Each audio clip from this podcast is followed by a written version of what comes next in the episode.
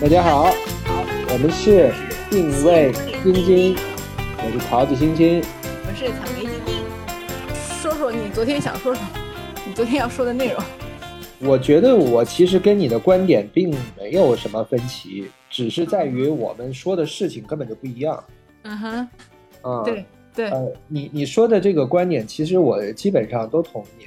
呃，有一点可以说有分歧的地方，就是你可以再重复一下你对这个这个就是性方面的这个理解吗？就是我记得你说的是性，就是本来就是应该是两个人互相探索，然后互相配合。大概是这个意思，是吧？还有什么？对对对对，就是不应该是单方面的，谁为谁服务，也不是谁引领谁，是大概是这个意思吧？呃，我我不能是说，就是说，这是我刚才你刚才描述那个，不能说是我对性的那个唯一的标准和定义，但是是是我对我心目当中那个和谐和美好的性的定义。啊，对。啊，那如果是这样的话，那可能我们的观点差不太多，因为你说它不是你唯一的唯一的标准，但是它是我认为好的标准，就是甚至是最好的标准。啊，是，那我们没有什么歧义。我们聊到这个的时候，我把它理解为这是你唯一的标准。哦，我会觉得，我会觉得这个标准会有点负担，会觉得会觉得有点困难，就是不应该把它定为一个唯一的标准。在我看来，就是性也好，两性关系也好，它当然它不是说一成不变的处在一个一个什么，就是绝对什么平等静止的这么一个领域。但是我始终觉得它应该是处在一个动态平衡的一个领域。以以前不知道那个物理课有没有，还是化学课，就是有那种装置，就是说它好像就是说它是一个呃，就是时刻在左右摇摆，但是它。就是说，它始终在一个，比方说，它，它不是永远是在一个静止的一百八十度，但它也不会就像跷跷板一样，就是一高一低翘的那个特别大，它那个上下摆动那个幅度很小。可能永远处在这个五度的这个角度之内，就是一百八十度上下五度的那个角度之内，它一直在动，但它永远都不会倒，因为它不会偏向另外一方特别多一点，或者是左或者是右。你你你有你对这种装装置有印象吗？但我记不得那个装置叫什么，但我好像里面有那个水银还是什么着，我忘了。你的意思是不是说，在性关系当中不一定呃必须两个人绝对的平等，绝对的占有？同样的权利，它可以是，可以是这个时候这个人强势一点，可以是那个时候那个人就可以弱一点。你的意思是这个吗？我我我说的不单单是在一场性事当中，我说的是整个，就是比如说，比方说你有一个固定的性伴侣。那我，而且我说的不单单是性关系，我说的是所有的两性关系，在我心目当中，就是说和谐的、美好的两性关系，包括性关系，包括两性关系当中的情感关系，它应该处在一个动态平衡的状态当中，就它不存在一个什么东风压倒了西风，或者什么西风压倒了东风，不存在是说我今天高高过你一头，你明天又高过我一头，在这个当中寻找寻找刺激。那这个动态平衡就要求双方必须对这件事情有共识。对对对对，然后这个其实如何达到共识，这也是我们之前很久很久之前聊过的一个共同前进的一个一个一个步调的一个什么？就比方说，有个人走，因为因为你没有办法保证，就是另外一个个体跟你时刻的处在同一个频道当中嘛，那肯定是有快有慢，有先有后，甚至有人会走到一些岔路上，但他会不会回来？这都是就是本身人的生命的旅程，两一个人的生命的旅程，两个人的生命的旅程最有趣的地方嘛。那有的就是说，如果两个人的那个那个关系是和谐的，是以共同是追求这个动态平衡为目标的，那哪怕其中一个人走得快了，他会回过头来等那个人，嗯，而不是说就说自顾自的走了，两个人关系越拉越远，或者说开始抱怨，就是那个人为什么不跟上他，为什么怎么怎么着，而那个人也开始觉得说说啊，我我好累啊，我那个什么呀，就是我追上你好累，我不想，你你你你，我我大概这么说，你懂吧？啊，那我举一个例子，呃，比如说就是现在就是很长的搭配，就是男强女弱的这个搭配，就是有很呃，而且就是有很多就是在经过商量，然后在双方那个这个都同意且满足的情况下，女方女方变成了全职母亲，然后男方在外面挣钱，然后你觉得这种状态属不属于你说的动态平衡？当然不是了。你刚才所说的那个那个所谓的两个人都商量好，并且都很满意的这个状态，这个本身就是一个伪命题。嗯，这个只是这个妻子这一方假装出来或者自己骗自己，他很满意的一个状态。不然的话，就像我说的那个话，如果你真的很，如果你真的很幸福，那你为什么还要抱怨呢？你还要说什么呢？说了以后，大家来劝你说啊，其实不是了，我已经很幸福了啦，老公给我加我我刚才说的这个，我刚才举的这个例子，没有说女方抱怨。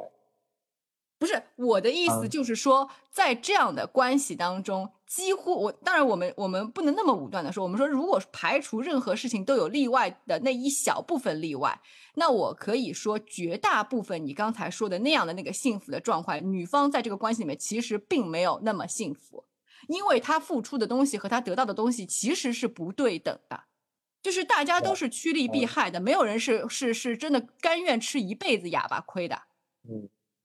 所以你的意思是说，而且而且而且都不要说我们现在了，就是我认识很多我们父母辈的那种嫁的很好的，嫁给老板，然后嫁给领导的那些阔太，他们是很幸福，就在外人看来幸福了一辈子。但是到了晚，就是说你多多少少会听到他们很多很多，如果你跟他们很亲近，你会听到很多的抱怨的。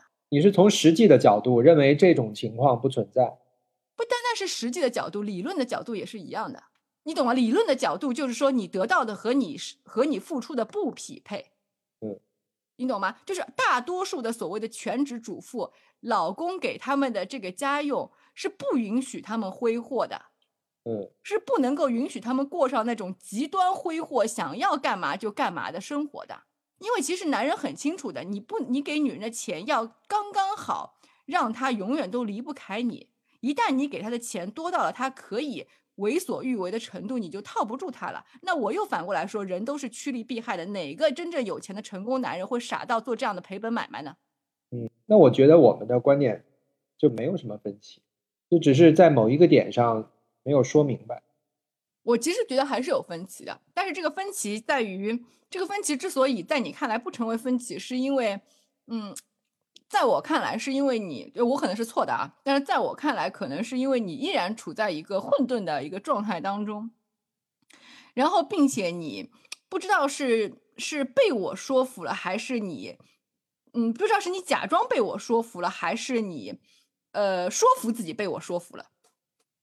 嗯，我有这种感觉。哪件事情呢？你说的是就是指两性关系这件这个命题吗？嗯嗯，从昨晚到刚才。的对话就是关于这个话题的对话。我这样说吧，呃，这个主题对于我来讲关系不大。哪个主题？说明白，就是你说两性关系对吧？因为你不用面临两性关系嘛，是吧？对，我不存在这方面的压力，是因为呃，我跟大田在一起，就是根本连讨论都不用讨论，就是我们天然的都知道，就是自己是男性。而且并不觉得谁就应该照顾谁，或者谁就应该被照顾。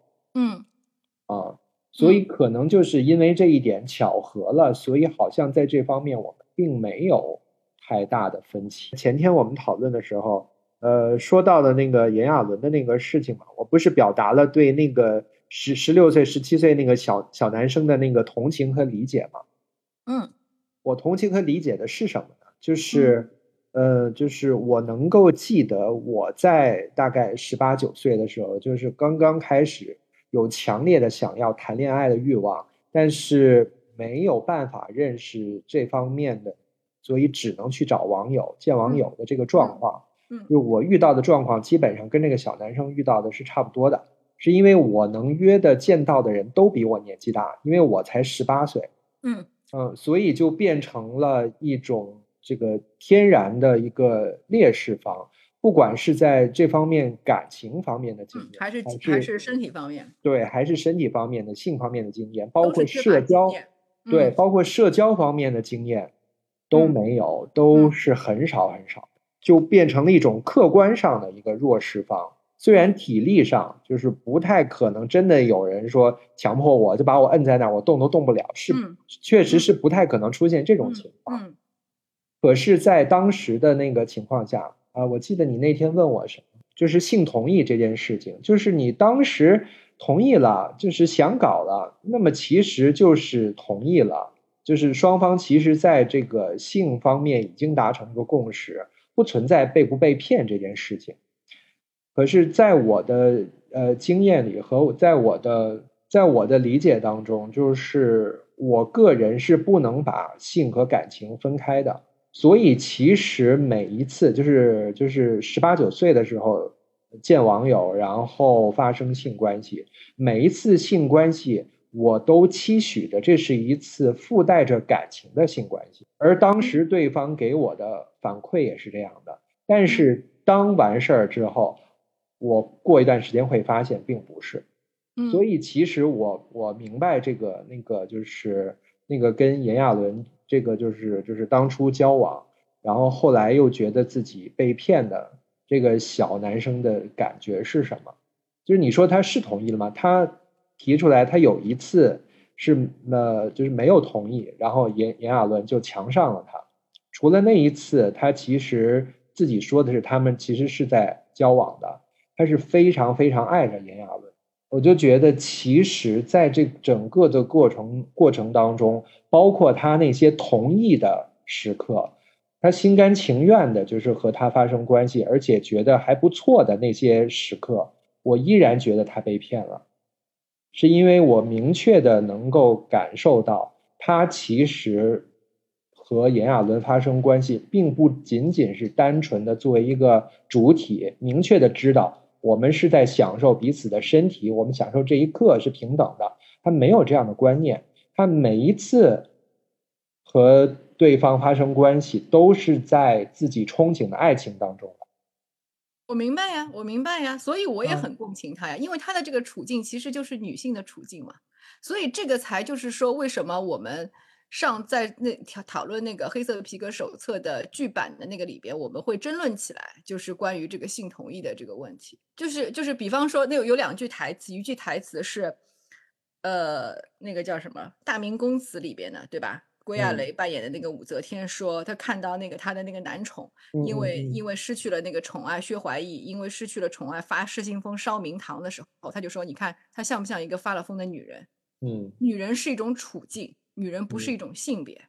那你刚才说的这个被炎亚纶骗的整个的这个小男生，在他们交往过程当中委曲求委曲求全，在性爱当中对爱的这个期许，在他这个这个年纪的时候的一些对权力的一些幻想。”和一些盲从，这就是一个女人的处境啊。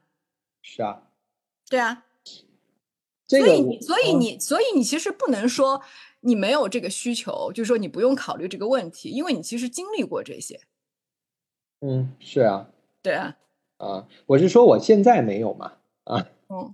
啊，因为现在没有嘛，就是它是一个实际的问题，就是如果你遇到了一个就是对的人，就是可你和你就是就是。可以平等的对待这个问题的时候，其实这个问题就能够解决了。我觉得在这个事情上，嗯，我们我们没有把我们没没有把我们的 key 调到同一个程度上。我们始我始终觉得我在鸡同鸭讲。我也觉得是。嗯嗯。呃呃，你想聊的是什么？你能概括一下，就是那因为那天我们都不约而同的说到可以聊一下这个事件嘛，但是我们显然对这个事件的兴奋点是不一样的，就是有感触的那个点是不一样的。嗯，其实你要说那个出发点其实是一样的，就我们可以来复盘一下，我们如何是从这个出同样的一个，就是说对于这个被害者小男生的这个强烈共情出发点，然后如何走向鸡同鸭讲的，我们可以复盘一下这个过程，分歧点是从。哪里开始？就当时听了听说了这个事件，然后你给我发了一个那个，给我发了一个那个文章。然后他之前我们那个在刚出这个事件的时候不也聊过嘛？说细节太少，嗯，说说没有什么那个可可八卦的。然后我们刚才最早是听说那个黄子佼说了这个事情以后，就有一个小男生在 Facebook 上面曝光了，就他曾经被炎亚纶性侵和怎么讲，就是说性压榨的这么一个一个事情，对吧？对，哎，性侵这个词合适吗？性侵犯、性剥削、性压榨都可以吧？对对对对，虽然他们是是在一个交往过程当中，但是那一次他并没有同意。对啊，不然的话，那个婚内强奸这个词怎么来的？对对对，是的，嗯。然后呢，我们第二个分享的这个关于这个新闻的这个细节是，呃，炎亚炎亚纶闯入了他的这个新闻发布会，嗯。然后呢，以一个非常 drama 的这个公开道歉，但是其实是充满了这个压迫、剥削和威威威胁的这种，甚至是喧宾夺主、转移焦点的这么一种方式，然后打断了，然后啊，我们是说了这个事情，觉得我操，这个人真的是真的是太坏了，很呃很恐怖。对，然后呢，在这这个起码上，在这个地方上都是达成，都是都是是共识的，对吧？继续就是说我们在共情这个小男孩，然后。呃，到了晚上，那个罗严肃有一个公众号，就详细的讲述了这个整个这个事情的来龙去脉，包括这个小男生他在那个 Facebook 上面发的长文，就是记录了他们整个这个恋情关系的这个经过，或者是他自以为单方面认为他们在交往的这段关系的开始、进展和结束。然后包括那个当中的分手，包包括他的那一次，他那一次他因呃，即即便拒绝了，也是，呃，被侵犯的那一次经历，这个我们可以等一下再说细节。然后包括他的这个性爱视频，就是被炎亚纶拍下的这个性爱视频流到了网上，给他这个带来的这个伤害。嗯嗯，然后我们就其实就说完了。我们并没有那个就这个话题更加深入的往下探讨，然后我们是昨天晚上是由一个什么话头聊到的呀？我来看看。对，说到你也遇到过很多这样的人，嗯，对吧？对。然后你就说，也许 gay 就很容易撒谎，然后我就说这个其实不分男女的。然后我们说，那我们可以就是说，正好就这个事儿嘛，你你突然之间就是有了那个。就是触及到你回忆的一些东西，那我们就聊一期，然后说有没有什么题目，然后就说到了这个，你说性同意、未成年自我保护，然后我说不如聊一聊，就是我们遇到过的，因为在因为我作为女性，对吧？你作为这个基佬，我们都属于怎么讲，就是性少数群体吧，对吧？我我把整个女性都放在性少数群体里边，我是这样定义的。嗯，那那我们就觉得说，哎，我们可以在这个点上，我们其实是是站在同一个立场的，对吧？我们可以就同一个性别立场，站在这个性性少数或者是性弱势的这个性别立场来讲一讲我们遇到过的像炎亚纶这样的男性。嗯，然后呢，你其实就说到就性同意这件事情，多年来的我就是说对你来说没有操作性，因为你甚至分不清楚哪次是真的同意的。然后你说这件事你也想不明白，也许可以聊明白。然后我们就开始其实就。我然后呢，我就从这句话开始，我就奔着想要跟你聊明白，就是说到底你是怎么定义性同意这件事情的？你是怎么看待就是这个性行为当中的这个呃完全的这个享受，或者是说委曲求全，或者是怎么样？然后我们就在就这个事情越聊越深，然后甚至我概括出了一个呃人也不能说社会学实，就概括出了一个理论性的哲学实验。我们在这个范围内讨论，然后我们也讨论了一些世俗可能发生的这个情况。然后依然没有达成一个共识，因为在我的感觉里边，我只能说我自己个人的感觉，在我的感觉里边，你把这个话题包裹在了一个迷雾当中，而你自己并不想走出这个迷雾，所以就是说，当我每次试图想想要拨开迷雾，就是说指指出，不一定是说指出核心，想要去切开一个横截面的时候，你其实都表现出了一个拒绝的一个姿态。但，这个拒绝的姿态是。是包裹在一个说，哎呀，我不知道，我不明白，可能吧，我不需要吧，可能吧，我却是那个什么，就是明明是你提出了你想要弄明白这个事情，但是每次当我试图要去做这个弄明白的这个行动的时候，你都在抗拒，所以我就不知道到底我们要聊什么。就如果你真的想聊这个事情，就是说你的目的是仅仅我们就是就是就一个什么社会新闻，我们录一期可以讲讲分享分享大家回忆，OK，那是一个层面。如果你真的想要聊清楚你昨天开启的那个话题，我觉得就是另外一个层面。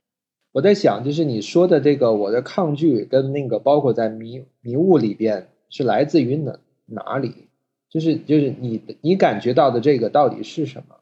我感觉到的是你不愿意触及你为什么委曲求全这个行为模式的核心，可能不单单是在这个，就是说，或者是说你为什么那么容易妥协的这个核心吧。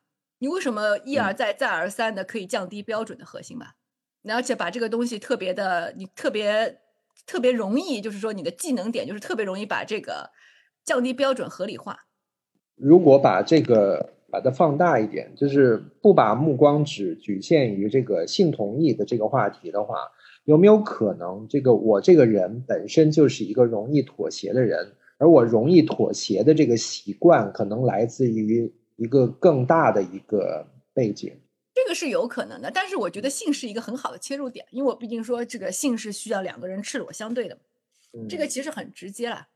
那可能就要，那可能就要剖析一下，就是我的我的模模糊糊的同意跟莫名其妙的顺从和妥协，能给我带来什么好处？对，可以啊。能带来什么好处呢？对啊，就是请问一下，因为在我看来，就是我们女性在年轻的时候经历过无数次，因为我们有这个社会规劝嘛，你是服从的一方，你是配合的一方，对吧？你是要让男人满意的那一方。如果甚至是我们很小的时候，在几十年前，我们甚至还还那种那种规劝是男人出轨了是是老婆没有魅力，对吧？嗯，就是说在这种社会规劝下，就是作为女生小时候早就经历过这这些了。那就是在这样一次一次的这个过程当中，女性明白我一再的委曲求全，我得不到什么呀？嗯，就是一再的降低标准和一再的委曲求全是什么好处和享受都得不到的。就像你霸凌被霸凌，你只要怂了一次，接下来人家只会变本加厉的霸凌你啊。家暴也是一样的，因为这些人都是欺软怕硬的。有没有可能就是就是我这个作为一个生理男性，然后呢？然后从那个十几岁开始，就是知道自己是 gay 之后，我并没有在社会上或者媒体上找到一个真正可以学习和模仿的行为榜样，所以我在遇到一些没有办法真的就是找到呃找到模板的情况下，把自己在某一时间等同于了女性，这个我就不知道了。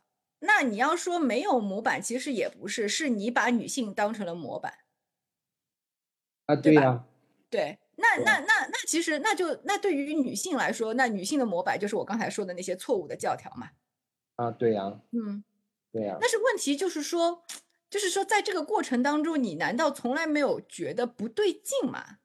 就是你的那个就是合理化的那个，那我们比比方说这个我们知道了啊，那你这个合理化又是怎么来的？就是说，大家其实一一而再、再而三的做的自己不情愿的时候，你总是内心深处总有一个，就是说这样不对吧？隐隐约觉得哪里这样不对，我这不是我想要的，我我不舒服，我想要做出改变。有啊，约见网友，约见过几次之后，每一次都很失望，然后每一次都发展到我不想发展的那个境况之后，我就不怎么见了。嗯，会变成呢，其实更渴望交一些。Gay 方面的朋友，而不是而不是直接就说那个我想找男朋友，嗯，所以在经过了一个疯狂的找男朋友的打引号的男朋友的这个目标而见网友的这个这个这个阶段之后，是以这个交朋友聊天为目的，然后再见网友，然后有这么一个阶段，嗯，其实很好啊，那就说明你其实在成长嘛，啊。嗯，你在摸索，在成长啊。嗯，想要谈恋爱的这个欲望并没有被满足嘛。嗯，基佬方面的朋友又没有办法满足这一点，而且我并不是一个社交达人。我虽然说是认识了一些，我我我想问插插嘴问一下，就是那段就是说让你那个我们聊过的，就是那段让你就是给你带来很深的这个痛苦的那那段感情，我记得也是上大学期间吧。那段期间是在你疯狂的约见网友之后，那个阶段之后，还是那个阶段之前？之后，嗯，就很后面了。和上一个男朋友分手之后，大概是半年之后就认识了大田嘛。嗯嗯嗯。等于这这段时间就就基本上就是就是大田算是我认真交往的第二个男朋友，见很多网友是在前男友之前。那是我上大学的时候了，就疯狂见网友的时候，其实是，其实是，对，高中毕业一直到大一的时候，嗯，大概是这样，就十八九岁嘛，嗯，那我会觉得就是说你做出了第一第一的，就是怎么讲，就是做出了第一步的一个止损的这么一个动作，嗯嗯，然后但是之后其实本身在这个，嗯。我们就说一对一的这个亲密关系吧，对吧？我们就也不不以性别来来说了。就是我们就说一对，但是在这个一对一的这个亲密关系当中，你并没有改变那个，就是刚才的那个我们所说的这个委曲求全的这个模式。嗯，对，嗯，对，这又是为什么呢？可以理解为学习的慢吗？或者是什么原因？我有一点一直想不通的，就是说你的家庭环境和氛围其实是很宽松、很友好的。就一般嗯在这样的环境下长大的这个小孩儿，就不会就是会呈现出一个很强烈的受气小媳妇儿的这么一种状态，你知道吗？这就是我百思不得其解的一个一个地方。受受气小媳妇儿吗？是宽松，但是这个宽松的环境也让我没有办法快速成长，因为我没有遇到任何挫折，嗯哼，特别就是说你没有遇到过挑战是吗？对，去参加个什么比赛，就是随便就很容易就拿名次，就拿奖，嗯。就。嗯是就是考试嘛，也不用太费劲，也可以考得不错嗯。啊，就没有什么挑战。嗯，然后但是也其实也不太对啊，就是说，你刚才说的这个所谓的这个，就说因为挑战其实是相对于自己自己，其实挑战有分成两种，一种是外部压力来的挑战，一种是嗯。自己给自己设的挑战。那嗯。理论上来说，一般的这个小孩儿，尤其是在这个就是青少年期间，其实小孩儿的那个竞争心是很容易被挑起来的，不单被容易被外部，甚至容易被自己，因为小孩很容易就腻了，很容易就就觉得没劲了。当你觉得一件东西唾手可得的时候，你可能就会给自己设一个更高的目标，比方说，哦你觉得考班级第一太容呃很很容易，你几次以后觉得好像没什么挑战了，那你会不会去想想想要去挑战，就是说年级第一，或者是说你觉得这个什么？是什么写呃作写作好很容易，你几次就得到老师的标准了？那你有没有可能就是说想要拿想要得到的更多？不是，我完全没有。所以这就是很奇怪的地方。所以这个就是，这个很奇怪吗？这难道不是人和人之间的差异吗？嗯，我觉得不是就就没有人不想争吗？哦，不是，我说的不是哦争，啊我说的不是争，我说的是，嗯，它其实是对于一个我承认人和人之间差异，但是这个差异是在于那个应该怎么讲啊？你说的是人呃的内驱力肯定是要向上的，是吗？呃，也不完全是这一点，但这个是一个一个一个基础。但我想说的是，比方说，我们就拿你刚才说的这个那个成绩好来来来来做比方好了。嗯就是首先，如果就是说我们从实，我们就从那个现实层面考虑啊，你如果你完全不努力，除非你是那种真正的天才学霸，就啊是真的是过目不忘，可以完全不学，然后也可以就分分钟就是那种碾压所有那那那种就是创次元，就是跨跨壁的那种那种学霸。不嗯然的话，你是不可能次次都轻而易举的拿到一个好成绩的。你明白我嗯的意思吧？这个是一个现实情况，对啊吧？嗯那你拿到了，然后呢，一般来说，从人的心理来说，你一次拿到了，你得到了一个很正向的一个回馈，肯定是的嘛，学校或者是家长。那你嗯然后没有拿到，那你肯定还会想再拿一次的嘛，这这是人趋利避害的一个最基本的，这跟争嗯不争没关系的吧，对对对吧？那这个就是挑战啊，这个难道不是挑战吗？因为你不可能每一次都拿到那个东西嘛，对，对吧？那就那不嗯就是挑战吗？知道是这个挑战，可是这个挑战对于我来讲没有什么刺激，那你你的意思就是说，你可以吹拂，就是说不费吹灰之力的不是不是就是我我就是对这种事情看得很淡，就是我会认真学习，也嗯会也会认真做到，但是嗯没做到就没做到了，是你追求，但是你追求的是成为老师心目中的好孩子，你在这个方面付出了很多努力，压抑了很多天性啊。我并不追求就是就是就是大家捧着我的那种，我知道，我知道，这哪一种不重要，哪一种不重要，这其实也是一种不争而争。争有很多种的，阴性的争、阳性的争、内在的争、外在的争。嗯，这不重要，就是说是被一个是单被一个人那个养，就是说得认可，还是被一群人认可，这个不重要，对吧？人作为一个社会性的人，他总要追求点什么的吧？嗯就是说，其实你还是在追求一些东西嘛，而并不是说你从一开始就是一个，嗯，就是好像所有的东西都都来的不费吹灰之力，然后就是觉得啊人好无聊啊，那个就躺平算了，就 也不是这样的一个人设嘛，对吧？也不是这样的一个人设，嗯。真不好说，我总觉得就是我好像就是，呃，就是有点那个，有点没有那种世俗的欲望的感觉，就是会有点佛系。这个这个词并不是特别准确，但是但是可能比较适合适合就是形容我。那但是我还是不太明白，就是说。那如果真的像你刚才描述的那个样子，你你就是说你会活成那种非常随性自在的那个人，其实你也就是根本不用戴上这个社会型面具的。你而且啊，但是你这个社会型的面具戴的如此之硬，如此之硬核，然后你其实嗯，那我因为我还有另外一个需求，就是我不想和别人发生冲突。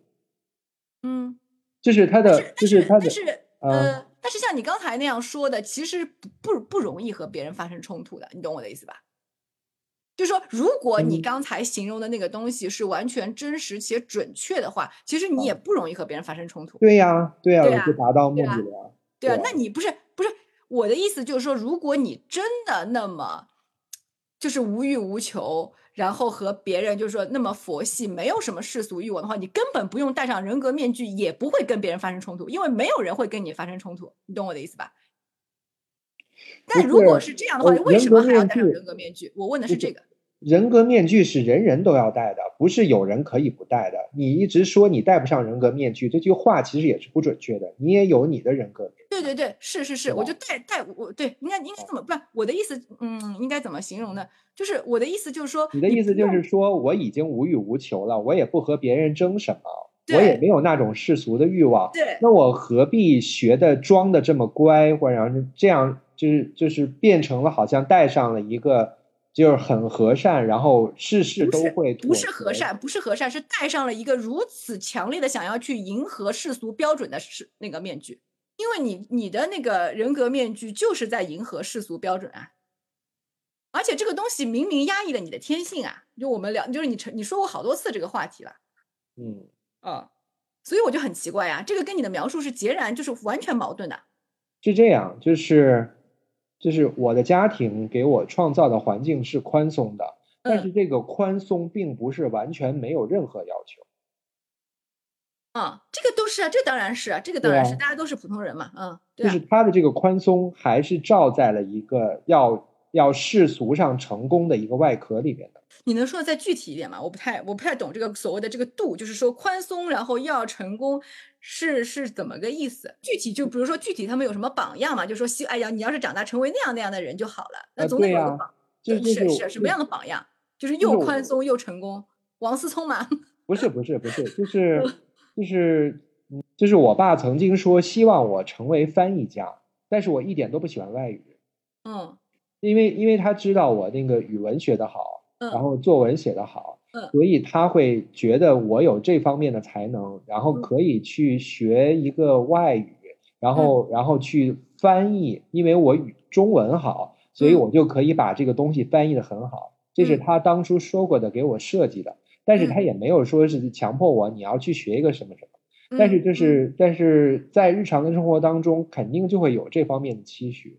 但是你仔细分析一下这个话，我们再挖的深一点。但是你仔细分析这个话，这个话也只是一个，就是说一个普通的体面的工作的期许，这并不是，并并没有上升到所谓的就是说一个什么世俗成功的期许，对吧？所以这个又又矛盾了，你懂吗？就是说这个期许是很正常的且很温和的，它就是一个普通的工作，对吧？你做翻译，做翻译家，翻译小说，这就是普通的工作嘛，这又不是什么，就是那种，就是你说这跟世俗的成功。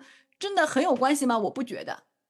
那就是说，那这样的一个一份普通的，然后且合理的吸取，就不管它跟你的兴趣爱好有没有关系，它它不应该给你造成一个，就是说很大的这个压力。就是我还是不明白，就是说那个，那你要去符合的那个，就是说你的这个人格面具处处都要去符合这个世俗这个标准，就这个东西就也好像根源也不在这里。我会我会这样觉得，对吧？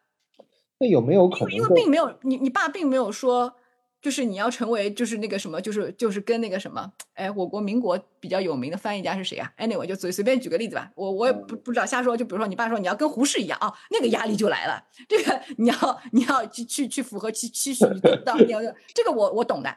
你爸只是说你要就是长大你可以做一个翻译家的工作，这个这很正常吗？这个怎么了？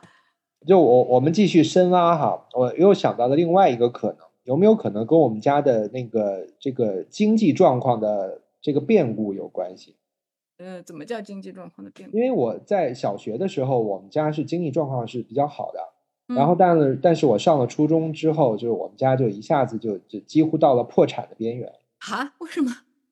就是做生意失败了，就是就是我就是我父亲那个生意失败了，嗯，而且失败了不止一次。嗯，当年那个大城市的人，每个人都都想要，就是赚点外快，我抖的。嗯，所以我我在想啊，因为我我那个并没有这个想过这个原因会不会会是这个造成我现在这个面具的这个原因之一，就是有没有可能就是我们家的现实的经济状况让我不得不面对这个世俗的这个压力。是那个时候已经是初中了，是吗？对。嗯，但是那我也想问，就是说你家里的这个家庭的这个变故给你带来的最最刺激的，就是说影响是什么？是父母对你的态度变了，还是说就是说到什么你连那个学杂费都都都都都都要晚交，或者是怎么？如果没有到那么，就是说我我想问这个这个影响对你实际上的这个，就是这个事儿对你实际造成的最大的影响是什么？哦。最大的，你说实际最大的影响，对，就是我上大学考上了，怎么又到上大学了？先说 先说那会儿，先说将近就是突然变故，将近破产那会儿，初中那会儿，先说那会儿，那会儿就是说这个所谓的这个突然来的这个变故，到底大到什么程度对你的影响？差点中午吃饭的钱都没有。哦，那这个事情给你造成那个心理上的这个压力，或者是说学校的那个学校因有没有因此为难你，或者给你递过话头，或者是递过眼色之类的，并没有。但是我自己心里边非常难受，因为我不知道家里面为什么会变成这样。那这个情况持续了多久了？持续了很久，一直持续到现在。所以我刚才说上大学嘛，上大学的时候学费，嗯，好像是五千块钱吧。交不出来啊，对，好像我们那会儿是，哎，我们哎，我我我的学校比你贵，要贵一点，贵一点是吧？我们要一万块钱的。哦，因为我们那个是那个师范类的学校嘛，就五千块钱交不出来。嗯，哦，那你是拿了奖学金还是？没有啊，就是就是我妈去借钱。嗯，而且这个事情是后来才告诉我的，就是我我有一点就是有一点迷惑，我今天也可以跟你说出来，就是。我不知道，就是他们这样做对于我来讲是好还是不好？就是因为瞒着你是吗？对，就是家里当时的真实的经济状况其实并没有告诉我，但是我怎么可能感受不到呢？就是啊，啊，我怎么可能感受不到呢？那我还想问一个很现，我还想问一个很现实的问题啊，就是说。一般来说，这个就是说，小孩尤尤其是这个未成年人，在那个家庭的经济遭到变故的时候，他其实总还隔着一层，因为首当其冲的这个冲击肯定是由父母成年人来承担的嘛，对吧？对。那父母成年人在直面这个冲击的时候，他们的这个心理和精神状态也是肯定受到了比你要强大的大的这个冲击。嗯。那这个冲击一定会对他们两个人的这个生活，以及对他们两个对你的这个态度，不可避免的造成或多或少的影响。还是说你觉得完全没有影响？还是说你自己屏蔽了这种微妙的变化？我觉得可能是我屏蔽了。嗯，我猜也是。那你如果是这样的话，你其实就不能完全怪说他们向你瞒了，可能他们有有时候也暗示你，但是你装作不听见，装作看不见，装作听不见，拒绝跟他们沟通这个事情。摆出了一个拒绝沟通的姿态吧，可能是，或者是说我现在就是学业压力很大，或者是我要考高高中了，或者是我要考大学了，就表现出一种就在自己的呃那个身边无意当中竖起的一些高墙，诸如此类吧。那他们可能本身也比较宠你，觉得这个事儿其实就就就就是如果你不想说，其实也不应该让他来影响你。可能最容易解释的就是我的性格非常像我妈，我不觉得我是跟我妈习得的。这个性格和气质，我觉得就是可能跟遗传有关。因为我从小就是这个性格，我不可能从小就是就已经社会化的这么完整，就已经学学会了这些。其实我从小的性格就和我妈非常相似。那我妈就是这样，鸵鸟吗？也不是鸵鸟，就是委曲求全，就是宁愿就是自己就是慢慢的去消化，然后受受委屈，然后也也不会去。怎么说呢？也不会去强硬的去争取自己的权利。但是在我看来，其实我没有看到慢慢的消化这一层。嗯，我只看到了那个囫囵吞的当做它没发生过这一层。嗯，这也是一种解决方式嘛。对对是是，就好像就好像就好像很多人会不记得去年发生过什么。对。所以我的解决方式就是，就是你你总结的很很准确，就是我不是慢慢消化，我是整个吞掉或者是扔掉，当做没发生过。嗯，哎，这个好像是这个好像又让我想起了你那个什么，嗯，就是那个说防御机制里边好像有这么一个东西。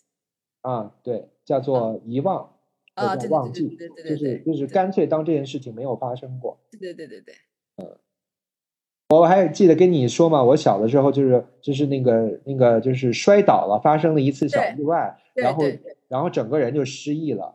对啊，其实当时我的半边脸都毁了，就毁容了。嗯，但是后来又神奇的，那个毛孔就是说那个什么怎么讲，毛发比较重。我们上次聊过对吧？毛发重的人就是不容易是疤痕体质。对对对对，然后然后然后我妈现在还提起来说，哎呀，说说荧荧光看这还有一点，我说哪儿有，真是真的是没有，说就不要再担心了，就没有疤啊，就是嗯，就是会会整个扔掉忘掉，这可能就是我的习惯的防御机制。但是这个要倒就又更困难更深了。我为什么会形成这样的防御机制？就是为什么熟练的掌握了这一套？就是明明有那么多套我可以用，为什么我用了这一套？我我其实还有对你的一个一个曾经提到过的一个经历，还还蛮想聊一聊的。因为就我个人感觉，就是如果一个小孩在很小的时候频繁的这个转校，对于他的这个固定的呃朋友圈人际关系的那个，其实是会带来很大的创伤的。对呀，所以你小时候，我记得你一共转过三次学，是吗？就是三个学校转过两次学。那你那个转学是是因为什么原因呢？是因为没有人照顾我，没没有人那个能够接送我放学，没有人能管我饭。然后一年级的时候呢，是我爸离得近，所以我爸呢是中午接我，然后管我一顿饭。但是这样持续了大概一年之后，就是我爸管不了了，嗯啊，就是就是他觉得很累吧，嗯 啊，咱就就然后就没办法，就给我转学，转到了我就我妈单位附近，就转到了海淀区。哎，等一下，这个有点，这个刚才那个我我我听到了一些我还是觉得不太合理的那个地方，就是说，嗯，你爸突然那个不能管你饭了，然后因为。因为你也没有细想的原因，突然不能管你饭了，然后就因为这个事儿把你，因为你想啊，就是说给你做做每天给你带你吃一顿饭，明显要比转个学要要怎么讲没有费那么，因为转个学其实挺费劲的，就是就是这个不合理，你知道吧？就是说你不可能为了一个就是说怎么讲再麻烦，你也是一天只是一顿饭，然后又是自己的亲生儿子，忍一忍不也就过去了？就为了这个事儿要转个学，这个。这个你还不了解男人的劣根性吗？他觉得带孩子根本就不是自己的事儿啊。OK OK，那那还有一个，就这不是就是带孩子不是自己的事儿，但是这个其实在我看来，嗯，他他的这个很限于就是。更加那个童年和幼儿的时候，或者是说有些男有些男的觉得爸爸是那个是是带小孩玩的，是那个是更加那个粗放的那个领导性的那种大格局的带，而不是那种婆婆妈妈的这种小事的带。但是就说很，尤其是我们父母那一代的人，就大家都是独生子女嘛，所以就是说我我就说不管这个人人的人品啊或者责任心高低，尤其是这个父亲和儿子之间的这个这个关系，你要说。也不是我要带着你天天辅导你功课，对吧？就是像个用用他们的话来说，像个女人一样，像个妈一样，就面面俱到，管你吃喝拉撒。我只不过就说你你你离我那么近，比如说这个单位，我就管你一顿饭，而且这个饭又不用我亲亲自做给你吃，或者不用我天天亲自做给你吃。那个时候都有什么食堂啊、小饭馆，也对吧？就北京那么多机关的那个食堂，好好多学校的食堂也是对外开放的，就就解决一个初中生或者小学生的一顿饭，并不比。要费了吧唧的，就是说各种手续什么的去转个学，你甚至转学还要跟户口有关，这个这个不不成立，在我看来不合理。在你看来不合理，但是当年在很多父母眼中这是合理的。不是，可能就是说我我很少在上海遇到过这样的事情，很或者听说过这样的事情，我我不知道是不是在北京是很合理的，是不是在北京转校跨区转校很容易？那我就不知道了，那也是九九十年代的事情了，我也不知道。对，因为九十年代的这个人手续只会比现在更繁琐，因为那个时候连开房都需要介绍信的。因为我我母亲的就是工作单位在海淀区，嗯，然后呢，他给我转的学校就是在那个片区里的，所以实际上就是工作关系在那儿的话，那么子女在那儿上学是是可以的，就是有有正当的理由的。我知道，并不是我随便我我想去这儿就能去，那当然是肯定是麻烦的。还要托关系啊什么的。嗯嗯嗯，那所以你爸是管了你几年饭？一年？一个学期？一年。一年。我想想，一年就一年。然后你就去了海淀，又念了两年。呃，去海淀念了呃四呃三年。哦。就是然后然后那那呃，那你在海淀上学那段期间，是你妈下班，你跟你妈一起回家吗？对呀。哦，然后回家以后，你妈还要做做晚饭。对，中午也中午也做，因为学校离那个就是那个那个那个学就是工厂很近，就是中午的时候，就是学生都是放学回家吃饭。嗯，我也是回家吃饭，然后中午大概，然后就吃完饭，等不了多一会儿，就又要上课了。哎，那你说的是去回你姥姥家吃饭吗？因为你家不是在东城吗？单位有宿舍。哦，那你父母那段时间是分居吗？对，分居。哦，哦，那跟我的猜测有点像。那其实，因为我其实怕自己，怕自己结论先行，因为我当时听到你说，就是说你父亲带了你一年，觉得那个什么，就是说麻烦也好，什么样也好，就是觉得辛苦也好，就是把你送到那个海淀你妈那儿，那个感觉特别，就是说那一瞬间那个画面特别有有一种踢皮球和那种就是说离异家庭才会发生的那种状况。就是就是很像啊，就是我可能几个月见不着我爸一次，然后我还记得特别清楚，有一次那个我发高烧，然后可能是三年级的时候，也是很小，发高烧到四十度，我就很难受很难受，然后我就我就躺床上就哭，我就是说我想我想我爸，我想见我爸，然后这个时候我妈说了一句，说妈妈。陪着你不行吗？为什么那么想爸爸？然后我当时就不哭了。嗯，我当时觉得啊，我好像，我好像让我妈伤心了。嗯嗯，我就不敢再说这种话了。嗯，以后都没有再说过。但其实只是当时很难受，然后就想让父母都在身边陪着自己。啊，那我明白了。如果你有一段类似于父母离异的类似，就是说有这种经历和这种的话，那我明白你的这个性格了，那很正常。那你会变成现在这样的性格很正常，因为原先你在我原先以为就是说你的这个家庭是一个和谐美满、幸福宽松的这个，那我会我我我会完全觉得这个。那我我现在知道这个问题的核心在哪了。我们快速的这个转回来一下啊。好啊。就是这个问题的核心其实跟大田是一样的，这个问题的核心还是在父与子。父与子直接衍生到了这个对权威的服从和幻想。我说到这里已经够清楚了吧？我觉得我这个因为这个话题我们聊过太多次了，我就已经有点懒得或者不想再重复和深入了。嗯嗯嗯，嗯，你明白我在说什么吧？我明白明白。嗯，就这么简单。嗯，说完了。嗯，这个这个我本来应该是明白的，但是就像我说的，我的防御机制把这个整个事情打包放放弃掉了。且你有的时候就是说，而且你有的时候会会用这个 gay 的这个身份做打给自己打掩护，比如说，就是比如说，因为我是 gay，所以我不愿意，我我不会面对这些这些就是所谓的那个问题啊。啊啊啊！对对对对对。但是实际上，就是每一次遇到我自以为呃无无力解决的问题，或者是不愿意面对的、觉得麻烦的问题的时候，都会不自觉的把自己带入到女性的身份去逃避这个事情，把这个事情整个的就放就是放掉，嗯就不去管它。嗯，那这样的话，我完全明白了。就包括那天晚上，你就是就是我始终觉得你在鬼打墙的绕来绕去的那种。其实，在我们聊天对话的过程当中，就是我想要直抒胸臆，想要把自己真实的想法说出来，都是一个很困难的过程。我并不是，我并不是想对你有所隐瞒，也并不是，呃，也不，并不是想藏着什么，就是说不出来。嗯，就是隔着一个东西，就是甚至那个东西，我知道它在那儿，但是我就是打不开它。明白，这我知道，这我懂。为什么这期变成了我作为心理医生的这一方？真的好奇怪啊！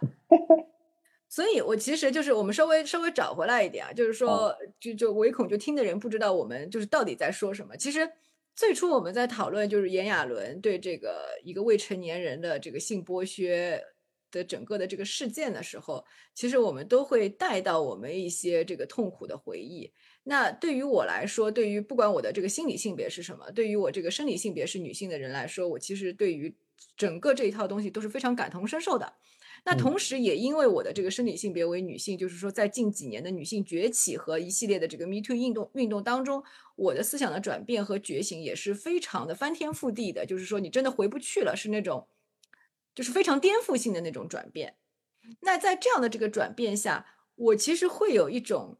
就是，嗯，我其实会希望所有经营在这个这个，就是说权力压迫，就权力结构性的压迫的这个父权谎言下的所有的这个性弱势群体，都能明白这个东西不是理所应当的，嗯，就仅此而已。所以我才会说到这个性同意，才会把性放在一个，就是说它。本应该是一个美好的，但这这其实是一个非常乌托邦的想法，因为大家都知道，对吧？Everything is about sex, sex is about about power。对对对，或者我们也可以，也也可以理解为，就是说，如果当这个这个动态平，我所以我们说的是动态平衡嘛，它不是一个完全静止的，因为那个更不可达到。那那起码在这个动态的平衡当中，大家试图试着来怎么讲，就是。也不能说是拿回自己的权利，因为这个权利其实是你生来就具有的，你要重新认识自己的权利。嗯，就说起来很很很容易，做起来很难。但是我相信，就是所有的话语都是有魔力的，就是你一遍一遍的说，一遍一遍的，就是这个东西就会变成观念。是的，当一个很很本来很示威的很少数的观念被说的人多了以后，他他会慢慢的成为一个共识。或者是成为一个比原来的这个群体更多一点的，在在某些群体里面成为共识，也算是一种进步。对，是我刚才就用我自己的事实证明了，就是即使性别是男性，也一样会被这个，一样会受到这个这个这个 power 的影响。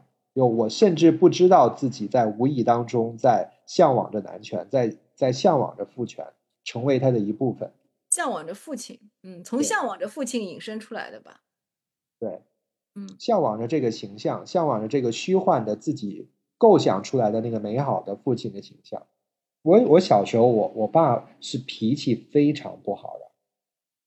耶，你这个话怎么又跟我印象当中对不上了啦？那你不是说你爸一直跟你，就是说一直就是对你就是玩嘛，什么这种，就是说，而且我见过他那一次，我也觉得他很就是脾气是那种。那是因为他年纪大了。嗯哼，雄性荷尔蒙减少了是吧？说呢，就是就是我对你的，就是就是我总结的，我说我们家我爸我妈就对我很爱护啊，然后然后我爸对我很就是很放得开呀，那是我现在的总结。但是实际上就是人都是会改变的，就是我我爸年轻的时候脾气非常大，就是我小的时候，就是其实我是一个很听话的孩子，就这样我都挨过打。而且我都不明白我做错了什么。挨打是那种很严重的打吗？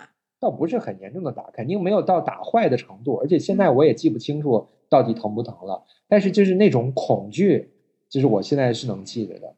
就我有一次就记得很清楚，就是就在吃饭，在吃饭，然后那个菜里边有那个炝锅用的花椒，嗯并没有并没有挑出来。嗯然后呢，我就是一边吃饭，然后一边呢想把菜里边的花椒一次性都挑出来。嗯我不知道这个举动怎么惹到我爸了，然后我爸就直接把碗摔在桌上，这一桌菜都摔碎了。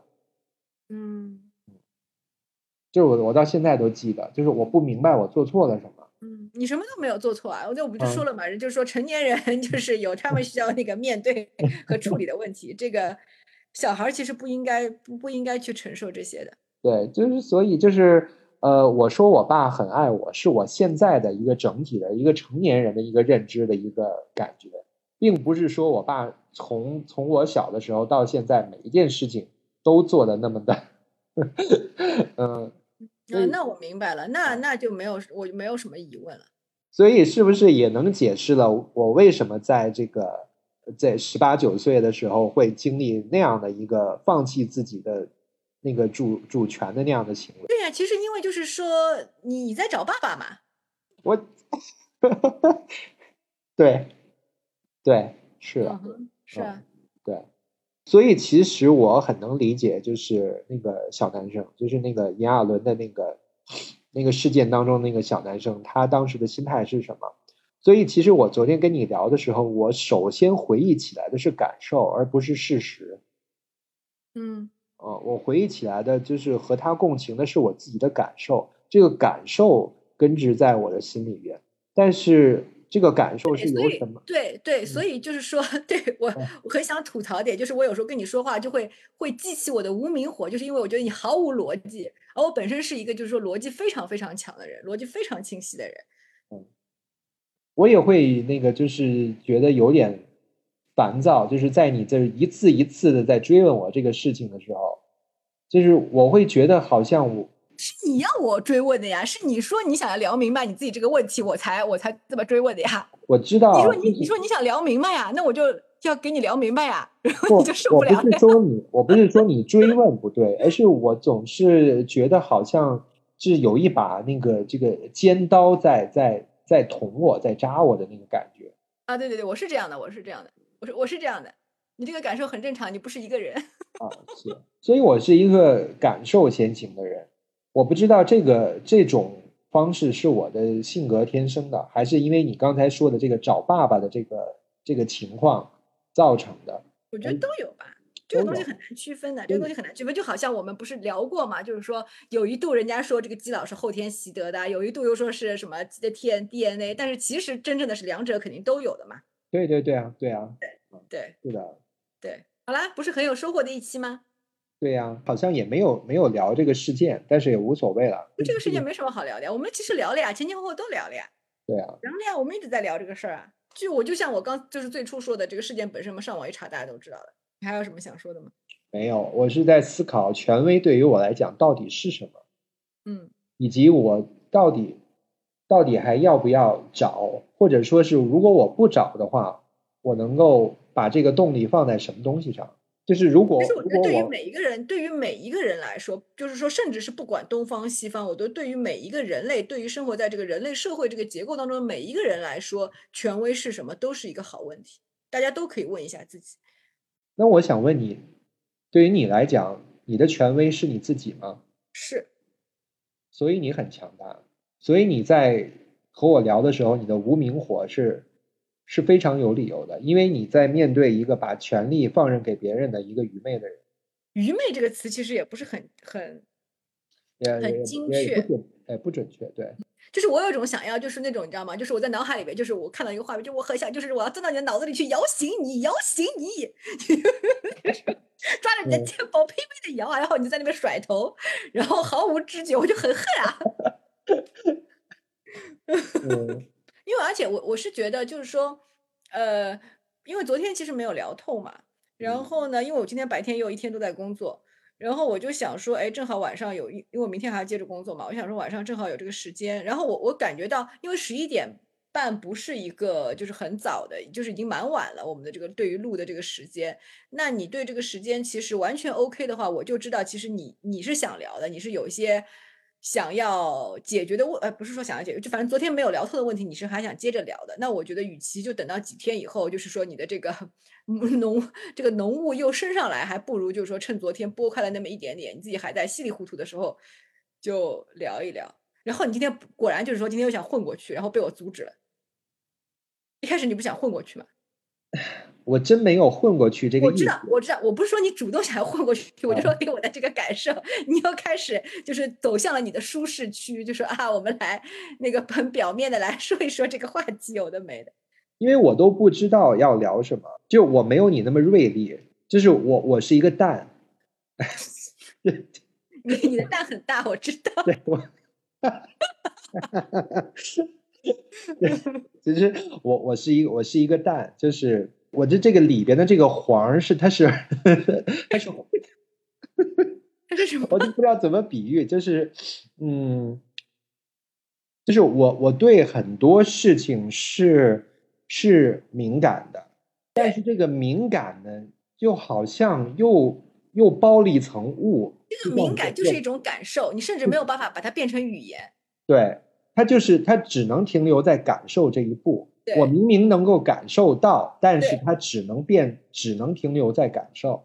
对，所以其实就是我我自己在创作东西的时候，我也发觉了，就是非要是那种就是我切身经历过的，或者是我把别的事件能够把它改头换面放在这里的，我在创作的时候才会有那种非常爽快的创作的感觉。嗯，就是因为我的感受只停留在感受这一步。嗯，其实我们之前很早聊过一个，就是说在聊那个网绿毛水怪那一期的时候，不是说过这个，就是对自己诚实嘛？那你就说这一期到现在也已经过去很久了，那你觉得在这个层面上，你自己就是这段时间内你自己会有什么意识上的变化，或者说是什么想法吗？就是直面自己的喜好，直面自己的水平。直面自己真正感兴趣的那个兴奋点，那个嗨点到底是什么？就是就是落在实处，就是到底我喜欢的是什么？对对，因为因为以以前就是说，甚至有有一度你是怎么讲？就是有一度你是要模仿直男口吻写作的，这一点我也我也很百思不得其解。对，呃，不仅是模仿直男，而且是而且是模仿直男种马文那种 写法。天哪！就是就是就是会会用那种父亲的语气写作的那一类作家的那个那个那种啊，又回到父与子这个话题。对，但是就是我总觉得我好像在技术上能够写，但是就像你我上次跟你说的，我有很多很多个开头，总是写了几千字呃几万字就写不下去了，就是因为我只能模仿他的形。我根本不理解它的内核，没有任何爽点，没有任何想说的话，没有任何赞同的意思，嗯，所以我写不下去。嗯嗯，对，因为就比如说，我们有时候聊到这个，就是这个父与子的这个话题，我们通常这个话题是以这个大田他们家 作为依托，对吧？是是吧？啊，对，来聊的。然后呢，那个时候我其实就有一种感觉，那个感觉就是说。你的立场跟我是一样的，也是站在这个批判父权的这个角度上的。但是呢，你结尾总是有一种，哎，没有办法呀，反尊。嗯，不是晚尊，就是有一种，哎呀，没有办法呀，这个就是这样的呀。那个，但是虽然虽然很多，就是说，虽然是你说的是事实，就是你这句话本身描述本身都没有错，但是你的这个态度就很奇怪。因为如果你是这个态度的话，理论上啊，这就是个矛盾点。